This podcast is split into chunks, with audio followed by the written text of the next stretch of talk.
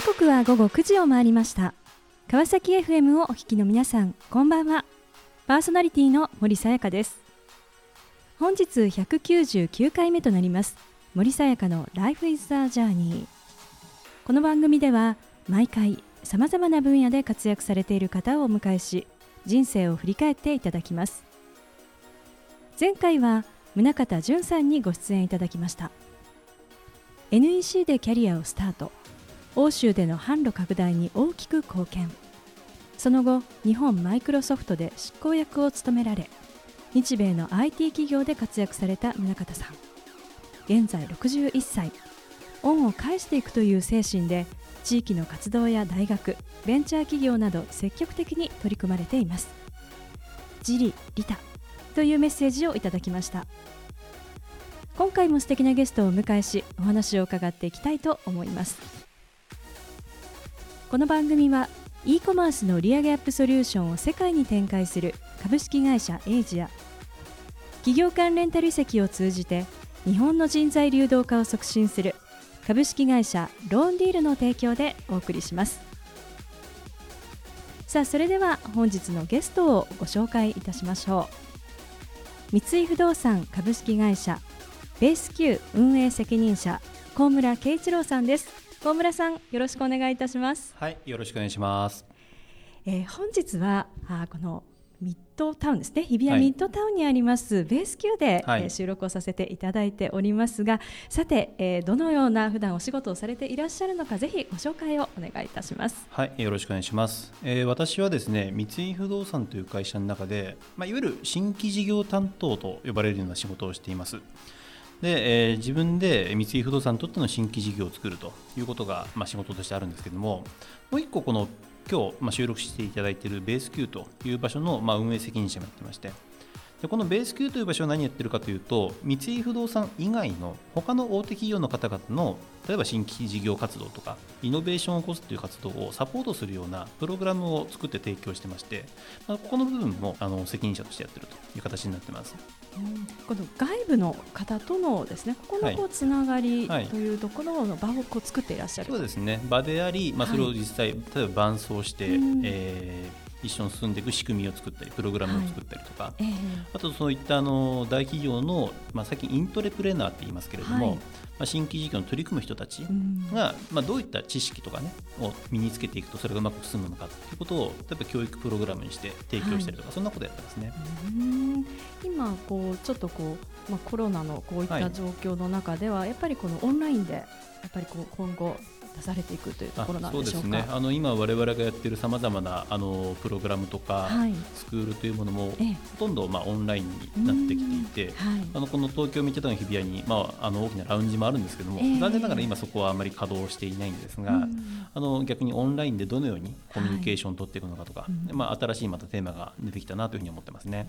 まあオンラインでますますこういろんな外部の方とも、はいなんかこう集まる、なんかそんなこう場にもなっていきそう、そうなんですよね、あのよく、まあ、リアルな場で集まれなくなっちゃったって、少しこうネガティブに感じる部分もあるかもしれないんですけども、はい、ある意味、オンラインっていうところで、場所とか時間の少し制約がなくなって、うん、より人に会いやすくなったりとか、出会いやすくなったっていう側面もまたあるかなというふうに思ってるんで、うまくそれを生かしていけるようにしたいなというふうに思いますよね。うんさああの小村さん、はい、実はあの私とちょっと共通点もあはい、ありまして、はい。うん、実はあのレンタル移籍のですね、サービスを提供されていらっしゃる、えー、ロンディール社の、まあ、メンターをしていると、はい、レンタル移籍者向けですね。そうですね。対する、メンターとい。うことで、あの私自身も今日本当に楽しみで、はい、楽しみにしてました僕も、はい、まあ、ぜひちょっといろいろお話を伺っていきたいと思います。であの私実はあの、まあ、メンターで、まあ、一緒にこう、はい、いろいろ集まったりとかですねこうする機会もあのあるんですけれどもあのいつも小村さんのこう文章とかですね言葉がすごく好きで、はい、あのなんでこういう流れるような言葉とかですね、はい、でもそこになんかこう温かみもあってあ。なんかこういう文章をかけてるといいなとかですねこう思っていたんですけども、恥ずかしいです、ね、でもなんかこう本とか、はい、なんか昔からこうお好きだったあそうですね。結構子供の頃から、はい、例えば趣味は何ですかって聞かれたら、うんまあ、読書。それはあの、はい。彼女の小説とかだけじゃなくて、え漫画とかも含めてですけれども、はい。あのやっぱ本を読むこと自体は好きでしたえね。へえ。どんな本をちなみに結構こう好きで読んでたんうですか？んまあ本当いろいろなんですけど、はい。例えば子供の頃に一番最初に読んだ漫画って何だったかなってこの間思い出したら「はい。銀河鉄道999」おでなんかその SL の、ね、記者がええ宇宙を飛んでるってなんかロマンみたいなことがすごくこう鮮明に印象に残っていてでもこれね多分思い出すとね、はい。3歳とかだと思うんですよ。はい。で当時あの私実家あのおじいさんの家が、はい。あの浦和にあって、うん。でね、近所にね貸本屋さんがまだあったんですはい。ええええ。でその貸本屋さんで借りてきた本をはい。すごく気に入ったんで、うん。その後あの本を実際同じ本を買ってもらったっていうそんな記憶があって多分それがね3歳ぐらいだったと思うんですけれども、うん。例えばそんなあの読書体験入り口がありましたね。うんじゃあそうしたこう、まあ、その少年時代といいましょうか、こう子供時代を過ごして、はい。そしてまあこう社会人となり、あのこう進んだ道っていうのははい。どんな道だったんでしょうか？僕ね、今はこの三井不動産という、まあ、不動産デベロッパーに勤めてますけれども、はい、あの一番最初に入ったのはあの、はい。出版社の講談社。えそこに入社をしまして夜編集者として仕事してました。あそうだったんですね。えーなんかどどんな講談社もいっぱいいろんなのあはいはいはい媒体あると思うんですが、例えばどんなあのまあ、週刊誌ですよね。皆さん多はい分フライデーって聞くと、うんまあ、いろんなイメージを持って あの思い出されるんじゃないかなというふうに思うんですけれども、ああいった雑誌を担当してましたうー。んでもこうなぜそういうこう出版社に入ろうっていうふうに思われたんでしょうか？あー結局ねあの好奇心だなと思うんですようね。ん。やっぱりねこの新しいことを知りたい自分が知らないことをもっと知りたいっていうところから、はい。おそらく本を読んだりとかしてたこともあると思うんですけども、はい。多分その出版社マスコミ、はい。マスメディアと呼ばれるところに就職することによってより知らないことうん。を新しく知ることができたりとか、まあ、場合によってはあまり世間の皆さんがご存じないようなことも何しろいち早く知れるようになるとか、やっぱそういうところにこう興味とかをね求めて入ったんじゃないかなと思うんですよね。ううん。ここでは、えー、5年間。そうですねか？5年間。2002年から7年までの5年間ですね。うん。この5年間、まあ、働く中でですね、なぜその、まあ、いわゆる講談社、まあ、大手の出版社だと思うんですけども、なぜこの新しくですねこの不動産という新しいその世界の方にこう行こうというふうにこう思われたんでしょうか？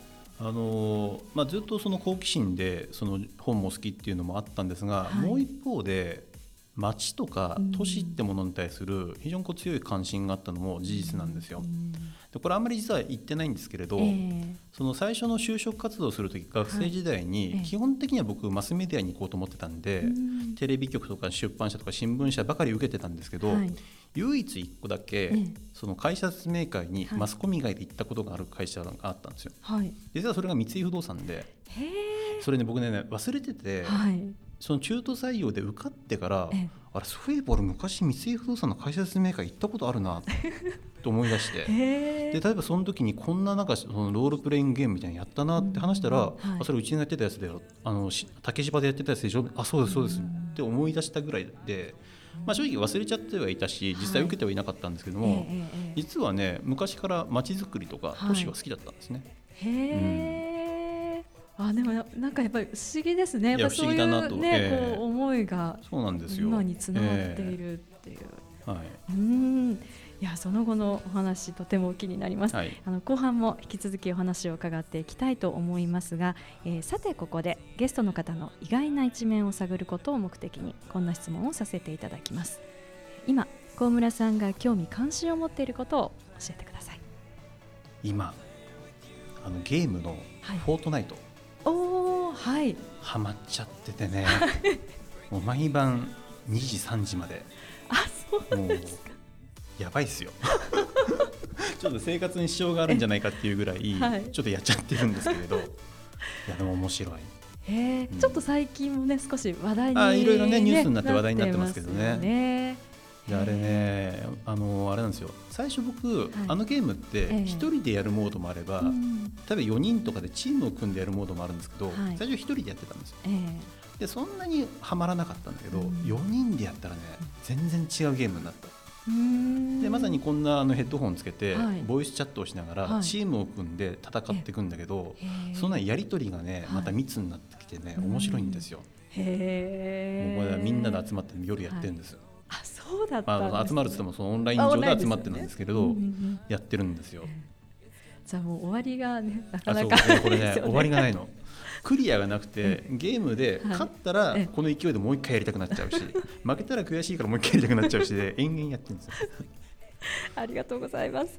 さあそれではここで一曲お届けしましょう。キリンジでアルカディア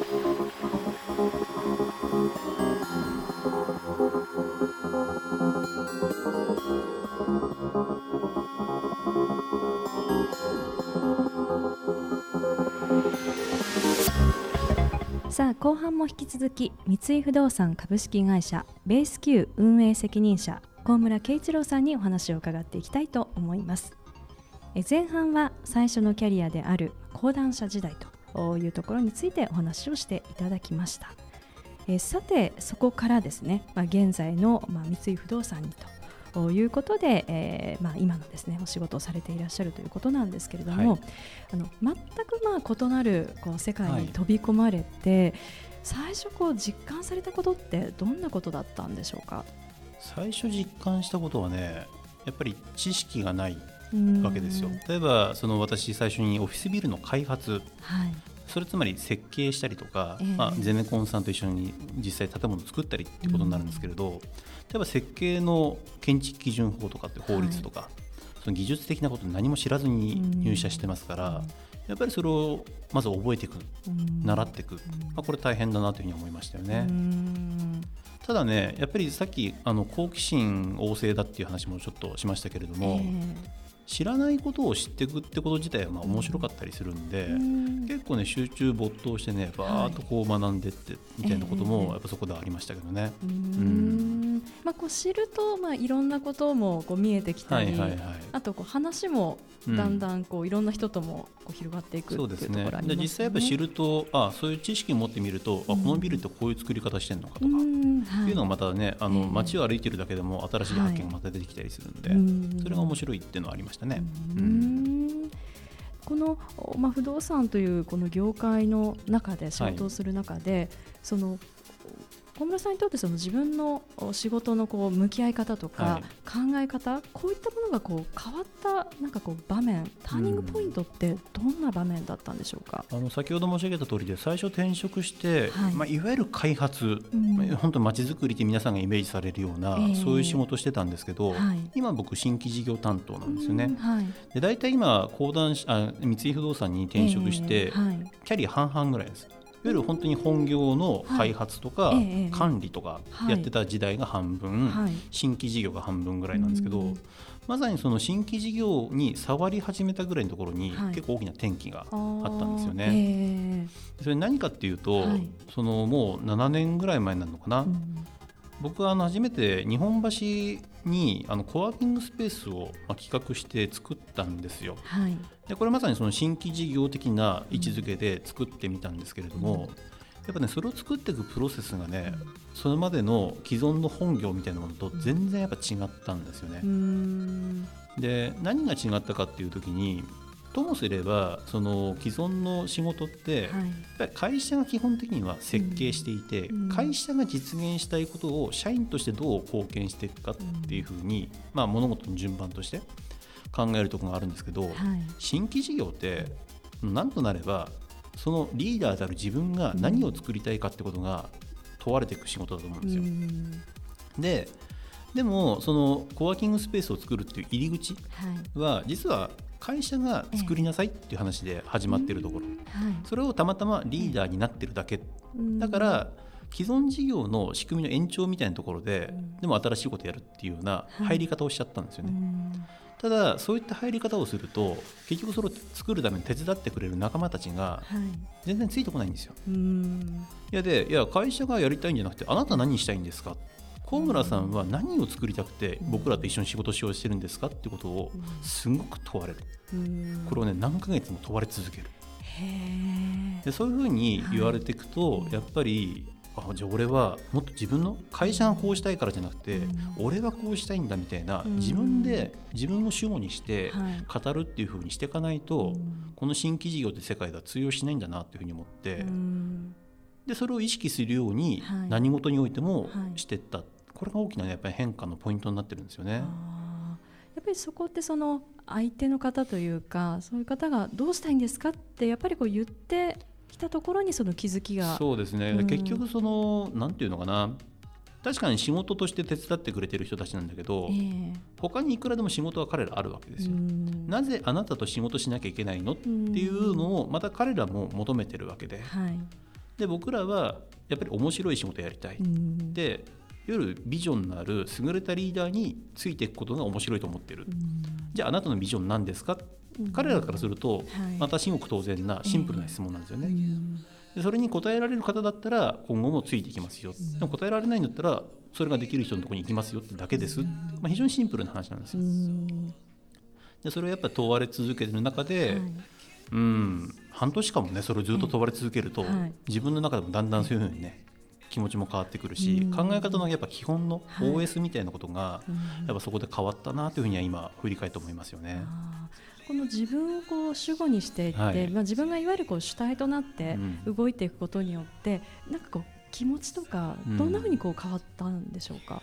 でもやっぱりその仕事をする目的とかはい。目指すものが変わったと思うんですよ。あやっぱり最後の最後は、自分がうん。何を理想として、うん。どんな世界をこれから先作りたいんですか？っていうことをやっぱり考えるようになるんですよね。もちろん人間一人ができることなんて、はい。そんなに大したことないかもしれないし、うん。全然自分はそんなね世界の天才とは違うんだって思うこともあるけれど、はい。やっぱり自分として持っておくべき理想みたいなものがあって、うん。そこに一歩でも半歩でも近づけていくために、自分とか仲間たちとどういうふうな仕事をしていくのかっていうことをやっぱりすごく考えるようになると思うんですよ。うんでそれがないとやっぱり流されるまんまだったりとか、はい。いうにもなりかねないと思ってるんで、そこをすごく大事にしてますよね。うん今もうお三井不動産入られてから13年。3年になるのかな？はい、ね。うん。この13年やっぱりこう居続けると言いますか、はい、なんかそこの理由なんか魅力みたいなものってどんなところなんでしょうか？そうですね、まあ、正直、その13年の中でえ辞めようとした瞬間だってはい。ないわけではないし、うん。今でもありがたいことにいろいろお誘いいただくこともあるんですけれどえも、えうんやっぱりねあの三井不動産じゃなきゃ一方でできない仕事もあると思うんですよね。うん。でそれはある意味さっき申し上げたような、はい。自分の理想を実現する近づけていくには、えこの三井不動産という場所がなんだかんだ言っても一番近道なんじゃないの？って思ってるところがあって、うまくそれを、まあ、言葉は悪いですけど、ええ。利用してうんいこうじゃないかっていうふうにも思ってる部分もありますし、はい。まあ、そういった会社は会社でそうやっても僕のことを必要としてくれてるならええ。別にここにいるわけだしっていう、うん。まあ、そういう関係性で自分と会社を見てるってところかなと思いますね。小村さんはなんか自分の仕事、まあ、はい。この三井不動産の中における自分の仕事ってなんかどんなものだっていうふうにこう捉えていらっしゃるんですか？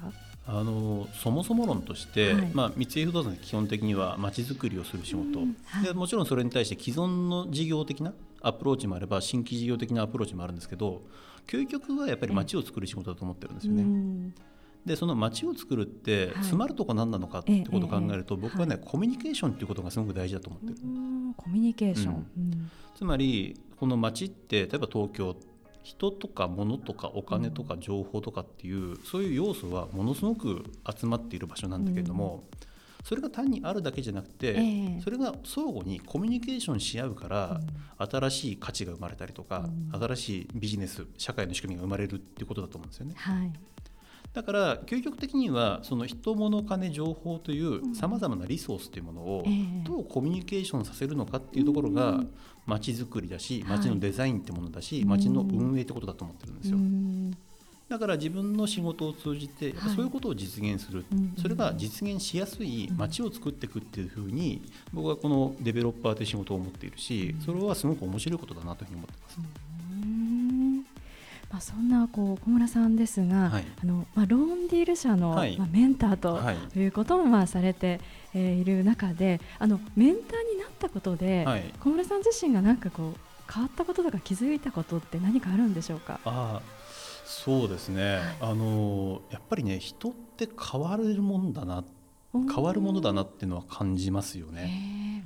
そのローンディールの仕組みっていうのは、はい、まあ、半年とか1年とか、一定の期間その大手企業から例えばスタートアップ、うん、ベンチャー企業に、まあ、レンタル移籍することをやりますけど、はい。ぱり半年1年ね、真剣に仕事してね、頑張ってると人って変わるんだなっていうふうに思うんですよね。そういうのにこう立ち会って自分もね微力ながらメンターとしてサポートできるっていうのはすごく面白いことだなと思いますし、逆にいろんな可能性をそこから感じることもできるなというふうに思ってます。ちなみにあの小村さん自身は、はい、あのメンターというこう存在の方っていらっしゃるんでしょうか？あこの人が僕のメンターだっていう一人の人物とか、うん。はい、あの特定の人物っていうのは実はあんまり意識したことがないんですけれども、えー、あの日々日々いろんな人付き合い交流をさせていただいている中で、はい、あのそういうふうな人になるんだろうなって人は何人か複数人いらっしゃる感じですよね。で僕はあのその人とお付き合いさせていただくことの中で、はい、やっぱ大事なことがやっぱあるなと思っていて。えー局自分はその人と付き合うことによって何を得てるんだろうかと。うん、で例えば情報を得ますよね。と、はい、自分が知らないことを教えていただける友人知人ってすごく大事だと思っていますと。でも情報だけじゃなくて例えば物の見方、うん、視点とかを気づかせてくれるような、そういった方もいらっしゃるし、あと例えばそれをもっともっと考えていくよね。で考える時って自分の頭の中で考えるだけじゃなくて議論とか対話をしながらそれこそソクラテスとか孔子の時代から対話によってそれって進めていくんだけど、じゃあそういう対話相手になってくれる友人知人。これもこれで大事だと思ってるし、うん、あと例えばこういうことを続けていくモチベーション熱量みたいなものも、はい、がきっかけになってくれるような人もいる。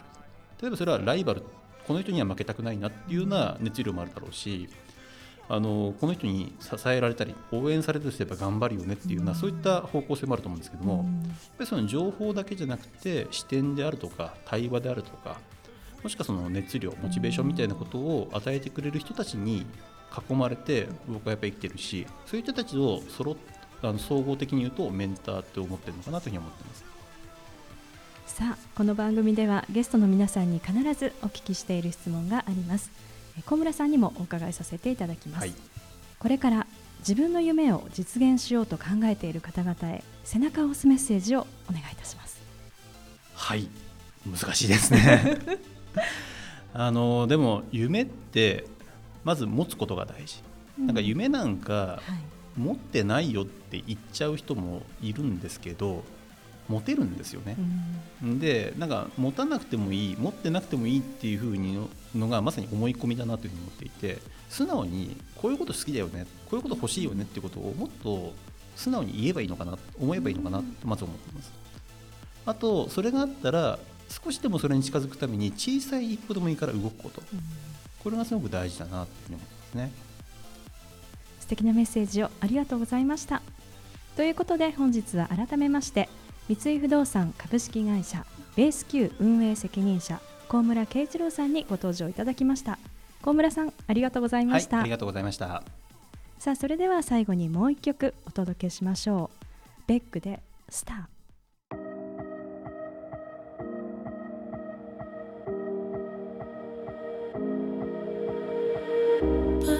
森さやかの Life is a Journey いかがでしたでしょうか？早稲田大学を卒業後講談社へ入社し週刊誌の編集者として5年。まちづくりへの思いから三井不動産へと進み現在13年目。働く中であなたは何をしたいのか？